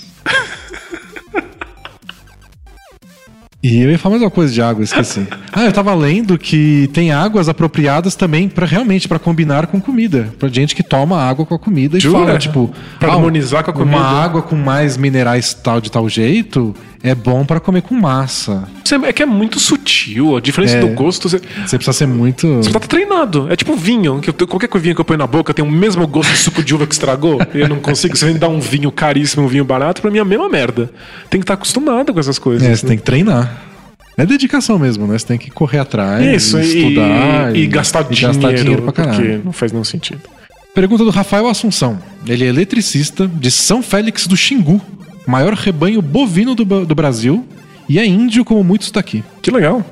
Bem-vindo. Ele pergunta: por que os ginásios são pequenos e divididos com times da NHL, que é a Liga de Hockey, e outros? Até times daqui têm estádios grandes e ganham dinheiro com isso, como Palmeiras e Grêmio. Eu acho que se o Palmeiras e o Grêmio pudessem dividir o estádio com outro time e ganhar mais dinheiro, eles fariam isso. Né? Aliás, eles dividem com show. A questão é essa mesmo. Se você, você pode ter um ginásio só para um time da NBA. E aí você vai faturar quando tiver os dias de jogos. Se você tiver um time da NHL também, é dobro de jogos. Por que você não faria isso? Dá conta. Ginásios são extremamente caros, especialmente naquele nível que são ginásios top É. de linha. Ele já tem toda a tecnologia para trocar de um pro outro, bota o gelo, tira o gelo. É, no fundo só dá muito trabalho pro robô que faz o calendário da NBA. É, mas aí tem um robô. O robô tem que trabalhar mesmo, tem que ralar. Vai roubar nosso emprego? Vai, mas vai, vai, vai fazer isso suando. É, próxima pergunta é do João, estatístico e torcedor do John McEnroe. John McEnroe. Um tenista dos anos 80. Dá pra ser torcedor dele ainda, já que ele parou de, de jogar. Ele é um comentarista de TV. Eu, eu vou exagerar, mas ele é tipo o Charles Barkley do tênis. Ele fala, fala bosta? Ele é o cara que se exalta. Como raios você conhece comentarista de tênis? Ah, eu gosto de tênis. Eu não sei se ele fala tanta merda que nem Charles Barkley, mas é a parte de se exaltar, de falar as polêmicas, dos jogadores ficarem irritados com o que ele fala, isso é bem Charles Barkley. É, a pergunta dele é assim: É sobre tênis? não, é sobre astrologia. Não, não é, não. É. Porque astrologia, pra quem não acompanha a bola presa há tanto tempo, é um assunto que nos persegue. Mas esse eu achei, e a gente já, já tá evitando. É. Mas. É porque ficar chutando cachorro morto, né? Mas eu comentei na semana passada da lista do Spotify, lá, que eles mostram os- o que você mais escutou no ano. E tem o signo do artista que você mais escutou. E a gente comentou quanto é ridículo isso. E aí ele diz assim, o João. Quando vocês tocaram no assunto signos, eu gelei. Mas quando ouvi suas opiniões sobre tal assunto, foi um alívio. Então ele também é um Cético. cético. Ele diz assim, ó, e essa história que, que eu achei interessantíssima.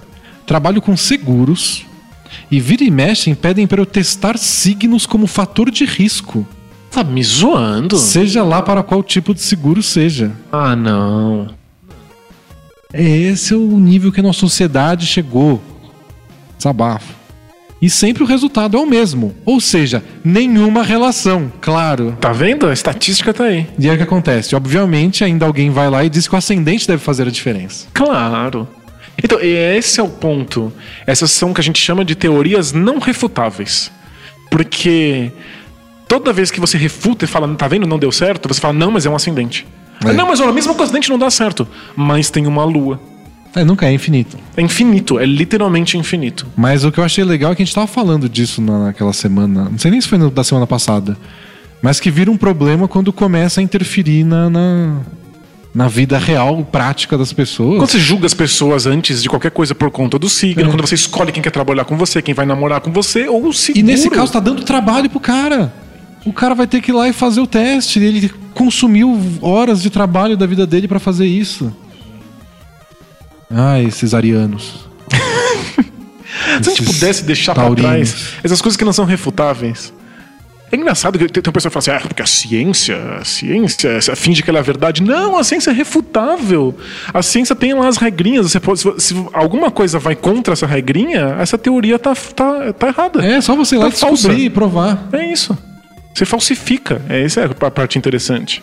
Ah, ah, uma pergunta séria agora. Que é do professor assinante 14 reais. Boa tarde, D&D. Vocês arrumam a cama? Respostas não fundamentadas não pontuam. Vida longa, bola presa. Que bom que tipo um assunto muito sério. Eu arrumo às vezes. Depende do dia. Às vezes eu olho pra cama e falo, tá bom assim. Às vezes eu falo, quero arrumar. Se por arrumar você quer dizer colocar as coisas na ordem que elas devem estar, eu arrumo. é isso. Eu ponho um lençol, eu ponho um cobertor. não estica. Não estico nada, não coloco nada pra dentro, nada pra fora. As coisas ficam simplesmente umas sobre as outras. Às vezes eu arrumo é um bonitinho. migué. Não, eu nunca arrumo bonitinho. Mas não tem regra, assim. é, quero arrumar bonitinho hoje. Mas aí é, é- é pelo, pelo prazer estético de ver estar arrumadinho, é isso? É tipo quando o armário fica desarrumado por um mês. Aí se um dia você olha e fala, ah, quero arrumar. Porque é gostoso, dá Só um prazer eu quero que esteja arrumado né? naquele dia. Nunca tive isso com cama, mas eu entendo. É, Às vezes acontece com tudo, às vezes é com, sei lá, com as pastas do computador.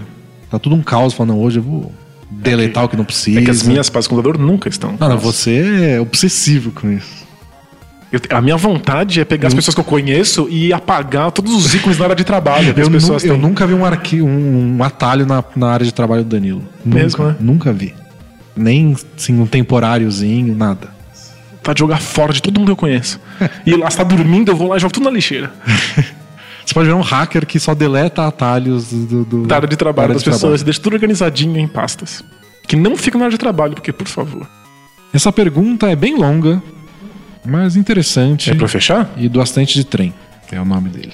Não, acho que dá pra ler mais uma depois. Boa. É do acidente de trem. Ele assinou assim. Aliás, teve algum post recente seu que você falou sobre acidente de trem. E alguém comentou: O que, que o Danilo tem com acidente de trem? Ele sempre fala de acidente de trem. que a ideia é que é é uma coisa horrível, mas é ligeiramente É fascinante. bem fascinante. Hoje teve um acidente de trem no, no- na Turquia.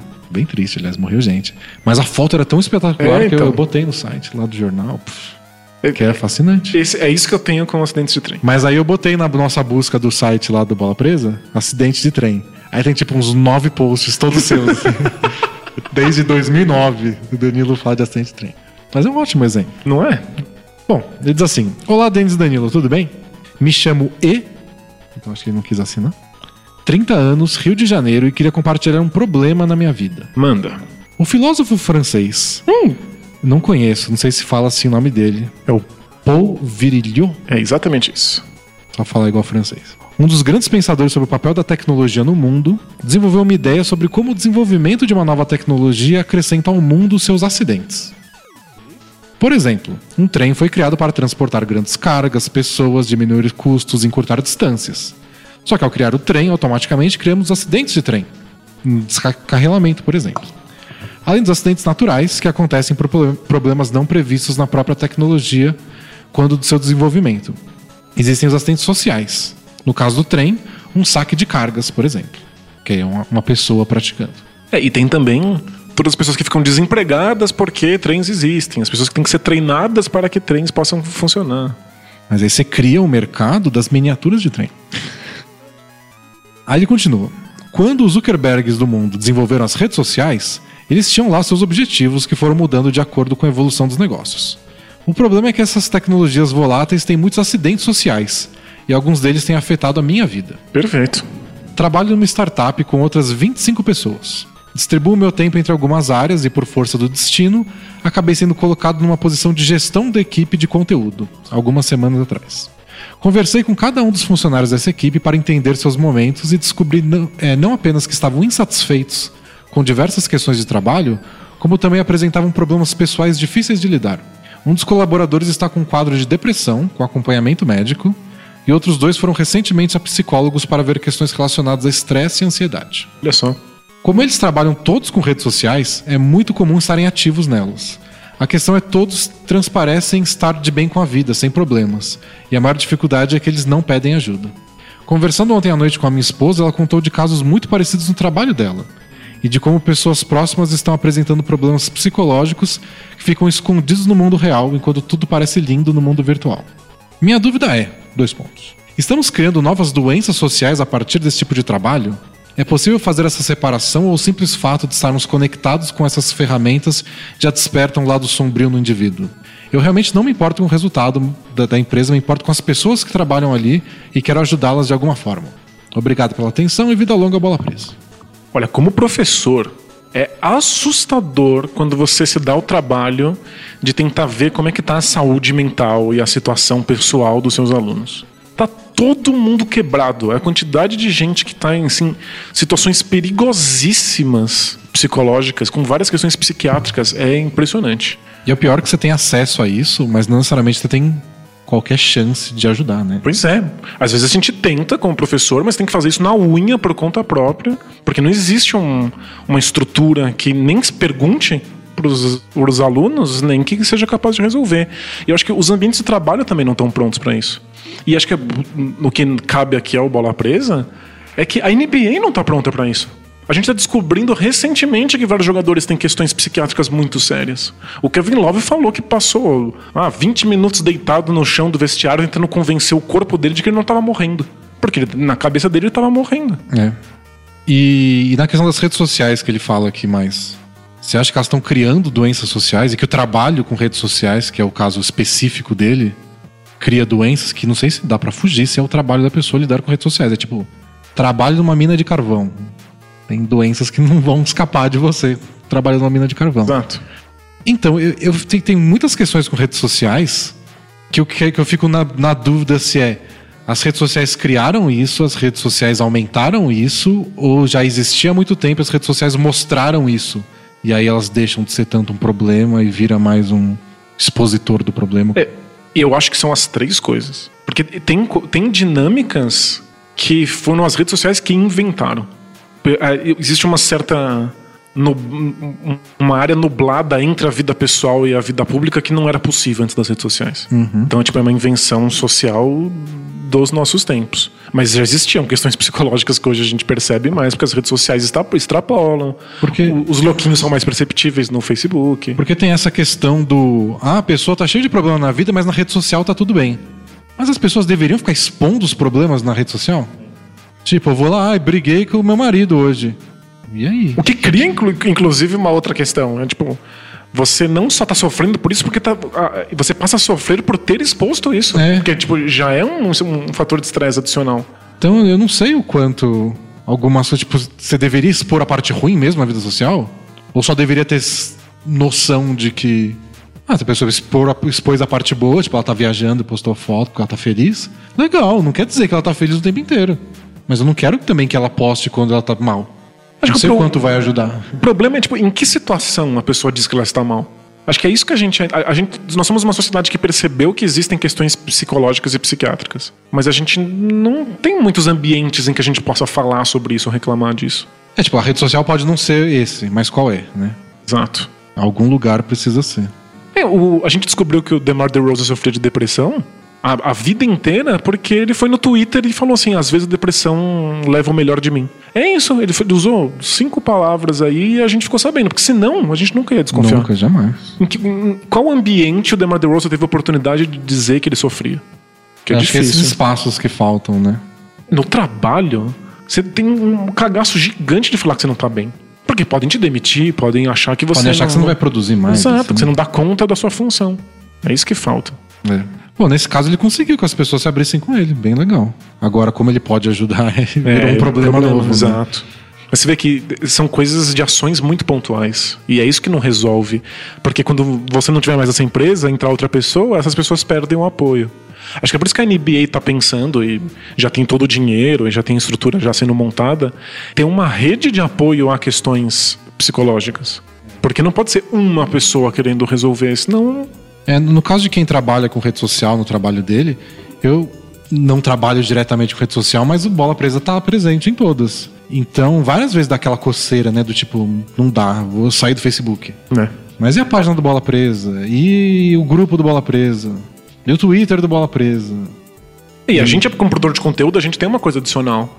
As pessoas leram, as pessoas estão comentando, isso aqui, isso aqui te- teve alcance, por que, que as pessoas não viram esse vídeo? E esse aqui, o que, que tá dando certo? E, eu- e a gente precisa estar informado da NBA que seja. Então a gente tá lá no Twitter e não pode perder as coisas. Jogos, né? Assistir os jogos. Então, mas só assistir os jogos não é bastante. Você precisa saber o que estão comentando. Pois é.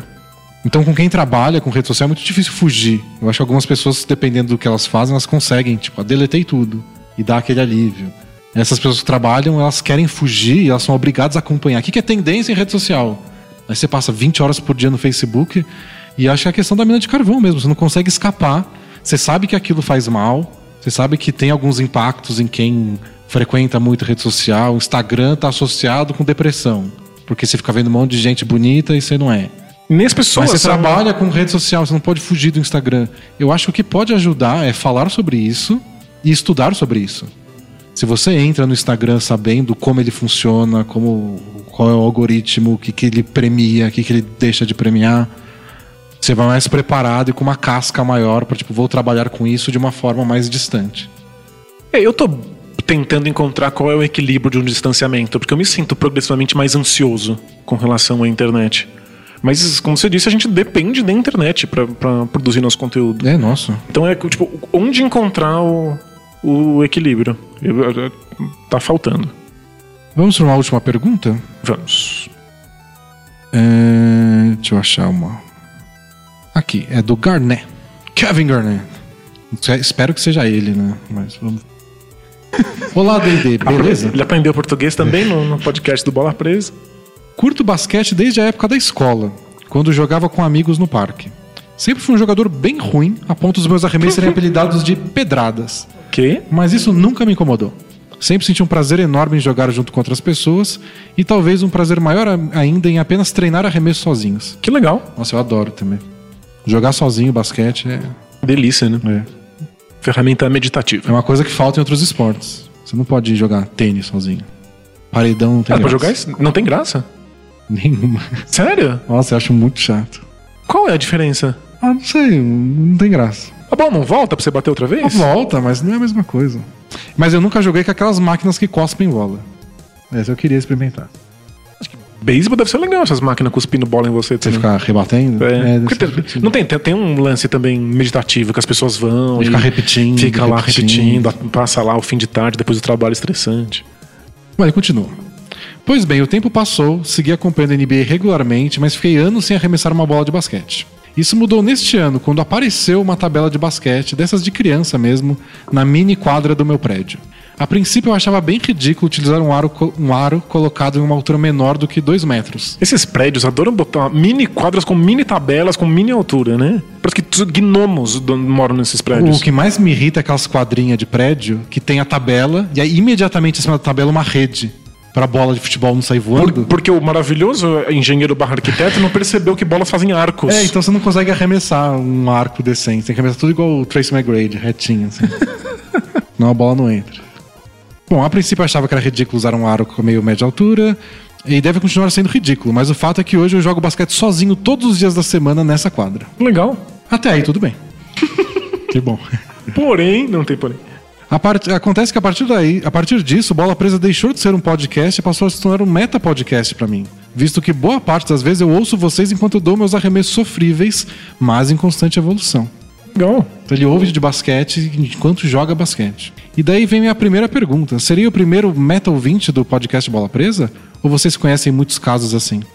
Eu sei que tem gente que ouve o podcast jogando NBA no videogame. Isso é bem comum, né? Isso a gente já ouviu de algumas pessoas. Agora, enquanto joga basquete propriamente dito, físico, Eu já ouvi podcast enquanto eu tava arremessando sozinho numa tabela. Mas não, não, Não ouço era- bola presa por motivos óbvios. mas era de basquete? Não. A segunda pergunta tem a ver com uma amiga que gargalha alto quando eu falo que jogo basquete ouvindo podcast de basquete.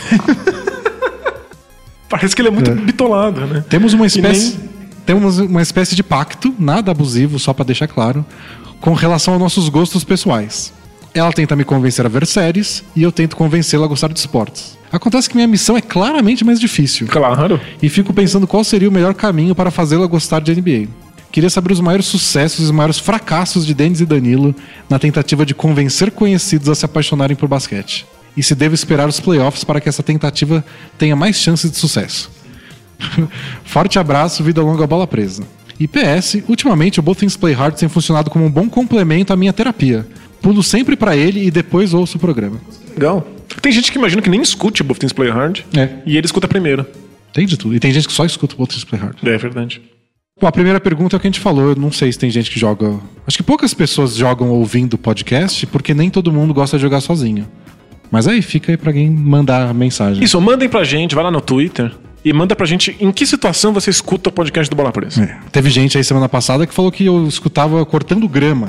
Cortando, Cortando grama. Aliás, sigam a gente no Twitter, no Instagram, no Facebook, E no YouTube. cortem grama. Não, Não deixa o mato crescer, senão aparecem uns bichos aí, tudo cobra, pode, escorpião. pode dar dengue. dengue. É, então, eu não tenho esse hábito de tentar convencer as pessoas a gostar de NBA. Não faço com ninguém. Zero. E o que aconteceu com pessoas mais próximas é que elas começam a fazer pergunta porque eu tô sempre assistindo, tô sempre falando e tem o blog. Claro. Elas falam, ah, como é que tá? Quem que é bom? O que que tá O que acontecendo? tá acontecendo? Esse jogo é importante? E aí pessoas próximas a mim acabam se interessando porque eu tô o tempo inteiro falando nisso e vendo isso. Existe um- uma coisa no, no mundo dos jogos tabuleiro, que é onde eu tô me enfiando nos últimos tempos, de que você nunca pode convencer uma pessoa a querer participar de um jogo de tabuleiro. Porque se ela não aceitar aquelas regras, se ela não acha que aquilo faz sentido, ela nunca vai aproveitar. Então, como é que você prega o jogo de tabuleiro para as pessoas? Você espera o momento em que elas perguntem. Então você fica com aquela resposta na ponta da língua. Quando ela te perguntar, você tem que saber o que falar.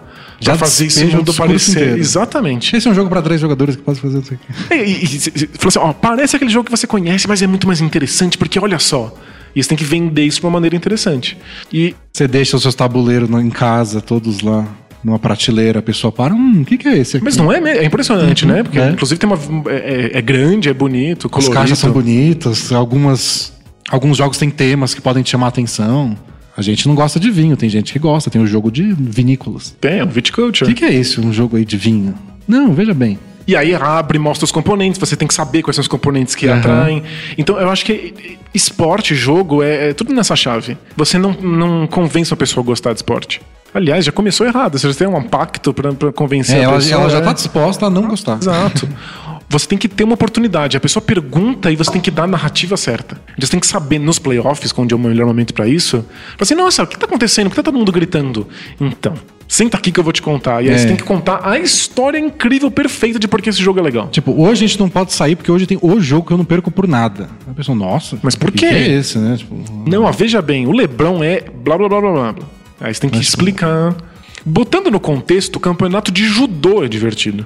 Não, qualquer jogo fica legal, mesmo provado por esse vídeo que viralizou do Campeonato Mundial de Tetris. É verdade, viralizou pra valer, Falaram, né? é a final. Esse cara é multicampeão e o outro é novinho. E você vê as peças acumulando. Não, pronto, engajei já. Tô dentro. Tô vibrando, já escolhi meu lado. É, a gente viu um vídeo recentemente do cara que odeia esportes e se apaixonou por campeonato de Smash Bros. É. E que tudo é que, o ele jogo precisou. de luta do Mario. É o jo- o jogo de lutinha de vários personagens de videogame juntos. E tudo que ele precisou foi do contexto. Saber quem eram aquelas pessoas que estavam competindo, qual era a história delas, por que, que um tinha um estilo, por que, que um jogava com um personagem, por que, que outro jogava com outro. Quando você entra nesse mundo, não tem mais Acabou, volta. é. É muito fácil se envolver com historinha de esporte. E São as você, melhores historinhas, melhor que as séries. você se apaixona depois por outras coisas. Aí talvez você se interesse pela parte tática do basquete, mas sempre começa com a historinha ou com a parte estética. Nossa, esses caras gigantes pulam muito, são rápidos. Acerta a bola num buraquinho tão pequeno. É que talvez é isso que uma- pessoa muito leiga que já não gosta de esporte não pega. Por isso que eu acho que tem, tem que ir na pura narrativa. Abstrai, ela não precisa assistir. Não, são, são os passos seguintes. É. São os passos seguintes. Eu vou ser presunçoso, mas ten- tentaremos. Seja, Talvez a melhor maneira de pegar uma pessoa que não gosta nada de esporte, não quer ver o esporte, seja fazê-la se apaixonar por esporte sem ver esporte. Manda os textos do Bola Presa. Manda Aí, um texto legal, pega um que faz aí uma, uma analogia social e tal. Manda e, e ela- faz ela ler essa história. Talvez a história encante. Mesmo que ela não veja o jogo. Tipo, ela se apaixona por uma história que envolva o. Sabe, pode ser o DeMar DeRozan. Ela se emociona Isso. com a história dele. Aí um dia você tá assistindo o jogo do Spurs. Ah, esse é o cara aqui que eu te falei aquela vez, daquele texto. Exatamente. Hum, que legal. Pega a história do Carmelo Anthony. Vê se ela não se emociona com o cara que Mas- fez as decisões ruins na vida. Mas aí não vai ter jogo pra assistir. Coitado. Mas é. Deixa pra lá o É, Carmelo Anthony. vai ter que ver replay no YouTube. é isso? É Encerramos isso. por hoje? Mais que encerramos.